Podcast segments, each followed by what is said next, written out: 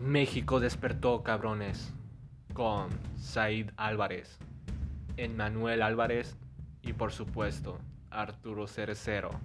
Comenzamos.